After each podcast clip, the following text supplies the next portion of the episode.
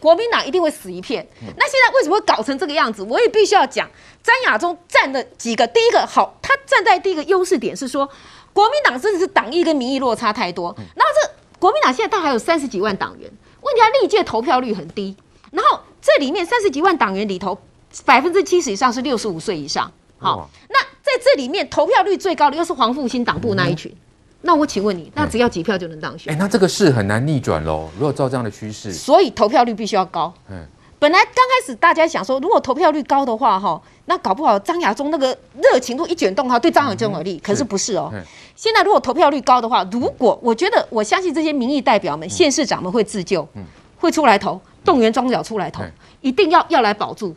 那所以这边。因为你张亚中声势越强，另外一个第二名他那边的反作用力、集结力也会越高，所以很可能就两强对决。所以弃江保珠非常有可能江被边缘了。对，他江就会被边缘化。那江如果变成第三名的话，对不起，你不要说将来你要选台中市长，你可能连立委、你们连任都有出问题。那对朱立伦来讲，他也输不起这一仗，因为他如果输了这一仗，他二零二四就没有了。可是这也就是朱立伦的罩门所在，这就是为什么有些人要支持。张亚中的第二个理由是什么呢？嗯嗯、有些人会担心朱立伦要来选党主席，就是为了二零二四。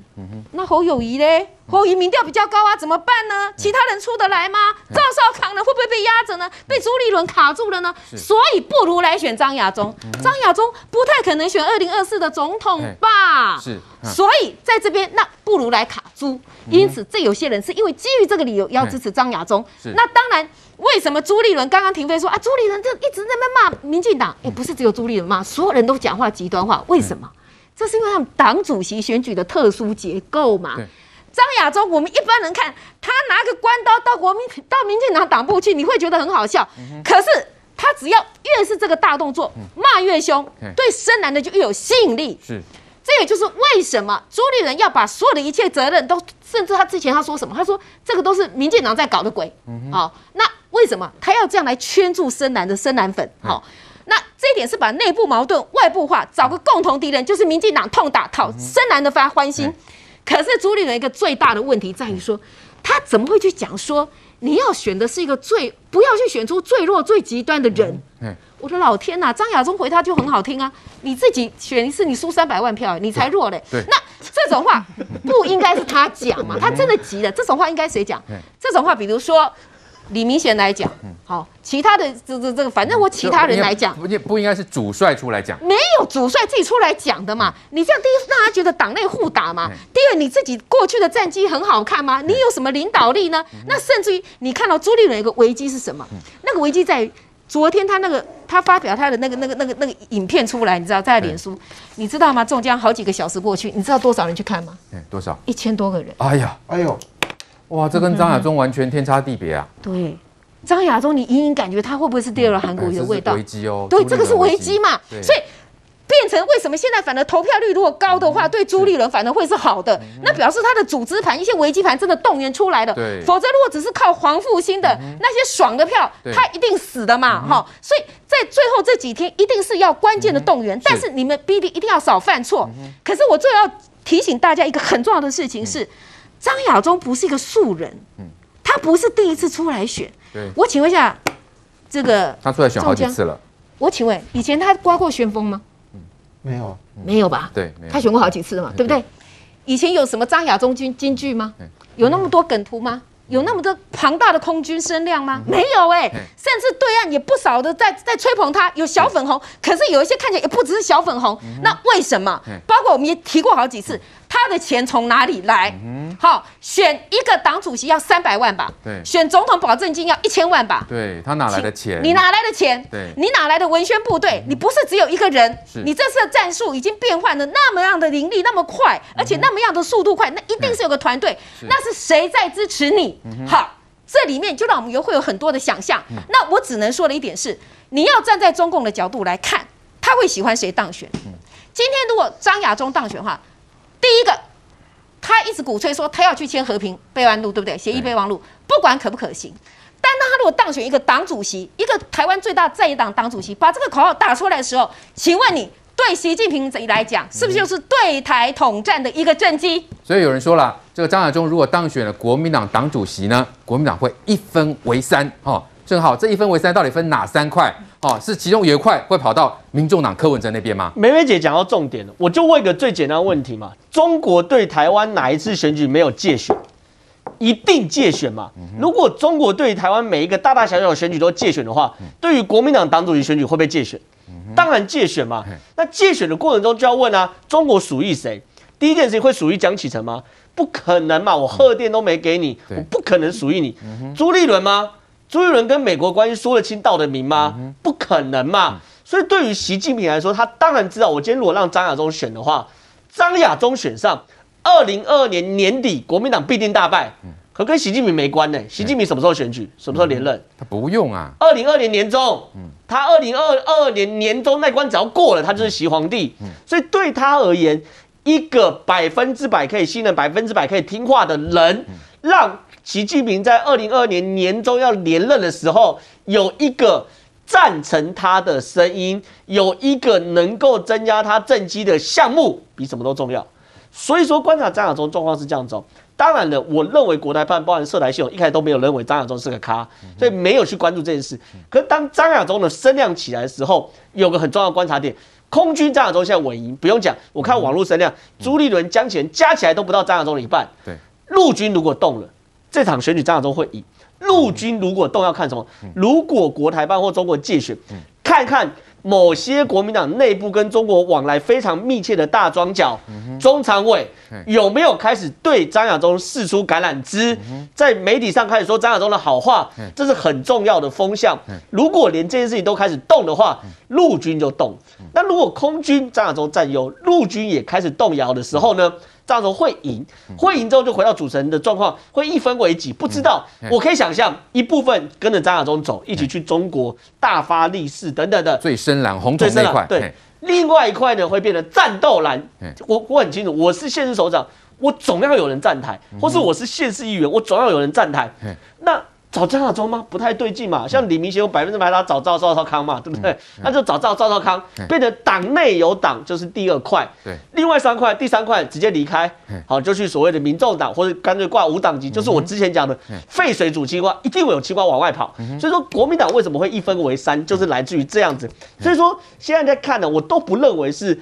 呃，要看什么什么国民党的危机感什么的，没有这么多危机感。嗯、我就看的是，如果中国真的开始借选的话，嗯、下一个礼拜、嗯、中秋节过后的三天是最大的关键。那江启臣呢？传出说有人要他退选，哦，这又是怎么样操作？因为你刚刚说中共可能借选，包括你看张亚中的网络声量可以这么高，对，哦，这就跟韩国瑜有那么好，这个有点类似的状况。那江启臣该怎么办？理论上，江启臣如果退选的话，有机会将将。江启臣加朱立伦两个加起来是有机会赢过张亚中，可问题是国民党一直都不是这样子的状况，就是说国民党的人一直都没有那种就是舍小保大这种概念，也从来没有就是说我为了要保这个所谓的顾全大局来牺牲小我这样概念。如果要退的话，我坦白讲，如果江启臣愿意退的漂亮的话，他会获得掌声。然后呢，他在未来的仕途上也可以重新定位他自己的仕途，因为我以现在回过头来看江启臣，就是他的格局并不够撑住整个国民党，他了不起的是立委格局。是，可是呢，如果他真的推，他格局会提高。可是我完全不认为国民党内会有人愿意做这样的牺牲小。OK，好，所以我们看到整个的局势发展，对于江启臣来说，恐怕现在已经是陷入第三非常难堪的情况啊。来，杰明哥怎么看？对于中共来讲了哈，有一个张亚中这么的听话，这么的亲中，当然很好啊，对不对？但是呢，如果说有一部分转到啊这个民众党柯文哲那边，其实对老共来讲也没差，因为柯文哲对中国也是很亲善的啊。事实上，这个角度从过去一段时间，特别是两年，大家都在想一件事情：民众党到底是不是走向所谓的中间偏绿，还是中间偏蓝，还是走向墨绿？我们只要看一个观点，就是民众党。你可以看到，民众党在这次立法院里面攻击力道，其实他们在文宣或者是论述部分。根本就不输给这个国民党，甚至国民党就是费鸿泰那边喊啊，这喊的数字也不对，明明是八百多人，在这疫情当中以双北为主，死亡人数比较高，就他说喊出了一千六百人。费鸿泰老矣，他基本上已经不占有任何的优势。可是你看到民众党在立法院的一波攻势，一波攻势是绵密不绝的，他也不会犯到这个所谓的费鸿泰这种说法的这种错误。所以这明显的看出来，从立法院的攻坚里面。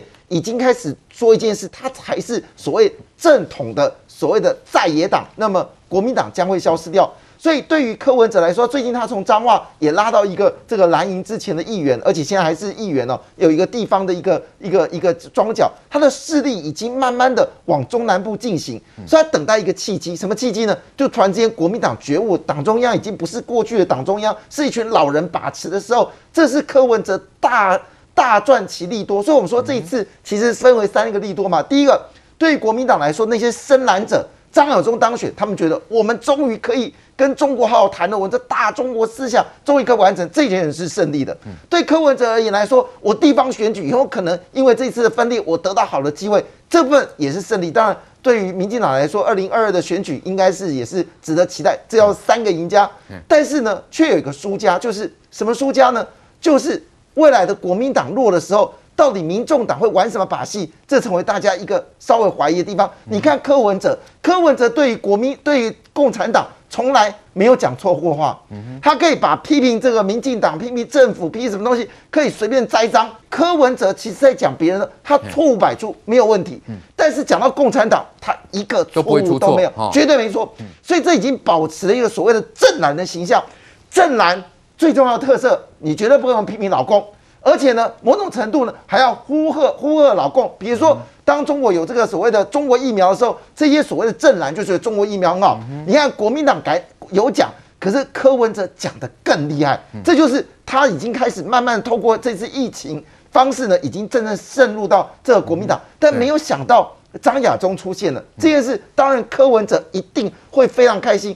所以这就看出来，为什么柯文哲最近动作非常大，尤其张亚中的声势往上走高的时候，陈文茜多久没访问他了？上次访问的是他第一次选举的时候，那已经七年前的事情，七年前的事情。而且呢，当时陈文茜在跟他访问的时候，双方还有火花哦，互相的这个攻防。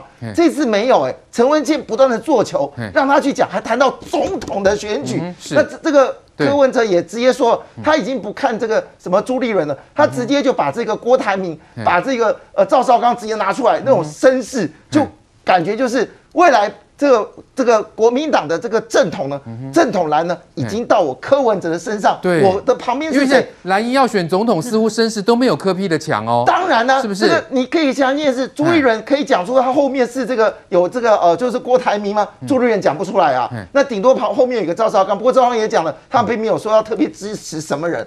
但是回头一句话，当这个问题问到赵少康的时候，赵少康说：“来，我们来比民调啊，民调高的我支持谁？”我的妈！这句话一讲完之后。那告诉你一件事哦，如果将来朱立伦，如果将来这个是张亚中出来的话，朱立伦已经没有什么希望。那国民党能派出谁吗？韩国瑜吗？这一次如果真的是张亚中担任国民党的党主席的话。最大的赢家一定是柯文哲嘛，这个已经是毋庸置疑了。那你紧接着下个动作，他的火力会更强哦，他会比国民党民整个民众党会比国民党在立法院这个各个地方的，他的火力会全开。那这个角度来说，会让国民党的一些这个议员会觉得一句话说：我跟着国民党没有希望啊！你看柯文哲、民众党这些精英者，他们讲的内容多么精彩，最后你就逼一件事情嘛，你就要选择啦。那民众党如果真的真的声望，如果得到这个。国民党地方的人士的支持，你要知道，越往南部是派系越多。这些派系如果真的跳穿了，跳了看穿离开了国民党之后。这把这个他的庄脚丢给民众党，那个恐怖性是从台中以南，很可能都是民。哦，那国民党就所剩无几喽。对，但是你要知道，民众党却是大补完。你要知道，如果这次这个江启臣在台中，如果这次江启臣的民调掉下来，等于是整个台中的派系就开始观望了。这台这台中派系会跟张亚中合在一起吗？不太可能。这些本土的这些。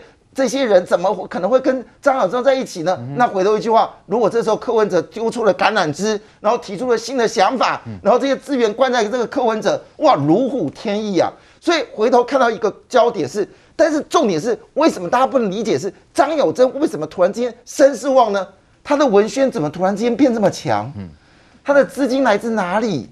突然之间有这么多的话术？你再看他旁边是谁？旁边是邱毅，那你答案就已经很清楚了。对于，对于，对于习近平而言，如果未来选出来的这个党主席是亲美的，或者是走向本土的，那基本上国民党对于习近平来说已经没有太大的用途。但是，与其让一个亲美的朱立伦当选党主席，或者是一个本土的江启臣当主席，那我宁愿弱化这个国民党，但是有人支支持这个习近平，为何不可？为何不可？另外一件事，我后面一个棋啊，看起来柯文哲对于中国的亲善，他是赢两面的。嗯，就是万一这些国民党的人离开了这个，离开了这个国民党，嗯，他只有两个选项嘛，一个是无党籍，随着时间消逝，无党籍也没有未来。那民众党还是可以崛起啊。所以对于习近平没输哎，张亚中选上党主席。他是赢的，如果我今天是民众党接受国民党的这些资源，他也是赢的，所以这个情况下就精彩的过程就在这个地方。所有算盘到底谁打的？我觉得这是民众所在乎的。好，再来关心美国带头打造抗中大联盟啊，携手英国跟澳洲元首宣布要建立新的安全伙伴关系哦。同时呢，还要输出核子潜舰技术给澳洲。来，瑞德哥怎么看这样的一个最新发展？呃，没有错。那么事实上，你可以发现，最近只要跟美国有关系的讨论到，跟世界任何一个国家讨论到那么区域安全维护的时候呢，一定会讲到我们台湾跟台湾海峡的和平。对，所以你可以发现，除了这次跟澳洲之外，之前跟日本。然后呢，甚至于啊、哦，包括韩国啊、哦，包括印度，包括很多国家。那为什么这个样子呢？因为很简单呐、啊，因为台湾海峡绝对不能成为世界的火药库嘛，牵一发而动全局啊。那么这次呢，美国甚至于那么已经宣布了。将协助澳洲，那么建立所谓的那么核子潜艇系统，而且呢，直接美军啊、呃，直接可能各式的军机啦，跟美军呢，直接进驻到澳洲去。嗯、那跟各位讲一下为什么？因为很简单呐、啊，太平洋这个地方是美军非常重要，但另外一个另外一个据点是在这个大西洋跟欧洲之间。是，那因为那个地方本身就有北约组织，像欧盟这些国家就对了。对，可是所以重中之重是美军要面对啊、呃、这个呃太平洋这一边这么广大的这个呃亚洲啊，那现在中。国想尽办法就要突破，你没有发现吗？他的船舰啊、呃，他的船舰也好，还是他的这飞机，一天到晚绕过台湾的西南角，不断的在这边演练嘛。对，尤其是他来的是运八反潜机，什么意思？他在看下面的美军的潜，他锁定的是美军的潜水艇哦。那么，其实这个就是告诉各位，为什么美国想尽办法哦，要保护台湾，让不让台湾这个掉入中国的一个呃很重要的原因。各位，你想想看，为什么说是第一岛链？南韩、日本、琉球、台湾、菲律宾，刚好，当然都有一些呃这个、呃、相关的宫古海峡啦、巴士海峡啦，这些可以过去。但问题是，你有没有想过，因为这些海峡，比如说宫古海峡，台湾在南边，那么日本在北边，两边各有所谓的防空跟对舰的飞弹。中国的船舰要过去，他就必须冒这样的风险。如果开战的话，对，就必须冒这样的风险，会会被他击落啊。哦，然后呢，所以呢，如果万一中国真的把台湾给拿下了，你想一个场景，这个岛链中间破一个洞，然后不止破一个洞而已。它可以，中国可以直接利用我们现在的苏澳军港、花莲港、台东港，然后呢，把它改造成潜水艇的基地，跟航母的基地，也就是它南海的那个在海南岛的三亚的这个啊南海舰队不用了，直接移过来，对，变成太平洋舰队。为什么这样讲？它直接面对的是整个广大的太平洋啊！对，你要知道，花莲的外海直接潜水艇一下去就是几千公尺的深的这个海水啊！是，然后进到太平洋的话，你讲美军啊，它的反潜能力再强，也永远都找不到这个中共的潜艇。对，那你想想看，多可怕！对美国会造成极大威胁。对美国来讲，这不是开玩笑的。飞弹系统，然后呢，航母系统、航的还有潜艇系统，对美国来讲。整个门户洞开，然后呢，关岛、夏威夷、珍珠港啊、呃，大概都在线，都聚居了。嗯、然后紧接而来，美国本土随时会陷入这个的被攻击的一个惨况嘛。他当然要把你台湾给守住，这就是为什么。不过我们跟阿富汗是不一样。阿富汗这二十年来，连军饷都是美军给的，对，然后训练还是用佣兵来训练的，所以呢，你没有认真训练的，没有这个置之死地而后生的军队是没办法打仗的。嗯、台湾所有的一切的费用都是我们台湾人自给自足，连兵都是台湾在当的，你知道吗？还有武器自己买的，对，花钱买的嘛。所以你看这几天哦，五天四夜的汉光演习啊，当然因为受到疫情影响，没有办法像以前这么扩大等等啊，这只是一个呃操操练而已啦。那么也告诉大家，就是说美。美国之所以挺，当然我们必须很坦白的说，美国不是那种说交朋友说我挺台湾，所以呢我爱台湾，所以没有台湾不行，我就为了台湾要去攻打中国。哎，四十几年前，美国总统卡特也曾经背弃台湾跟中国这个建交嘛。但是这就是这不是兄弟波情，是社会很细的。有人常讲说台湾是美国人的棋子，我讲难听一点。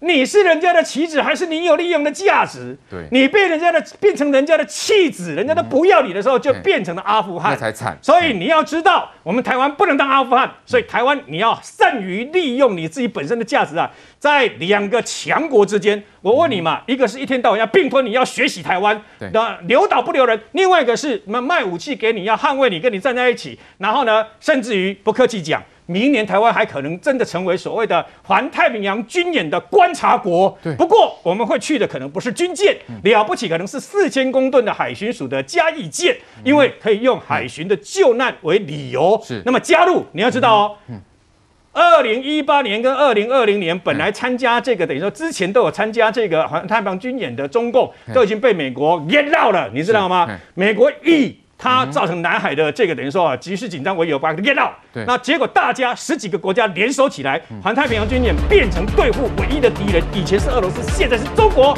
而台湾加入，那你想想看，台湾就等于加入了印太战略的一份子。